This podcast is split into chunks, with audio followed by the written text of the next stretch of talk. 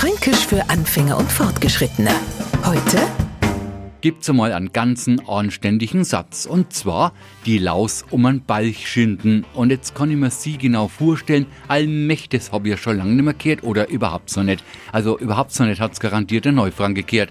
Zur Erklärung, was ein Laus ist, das wissen wir. Der Balch ist eine abgezogene Tierhaut. Wer hängt jetzt jetzt halt laber zusammen?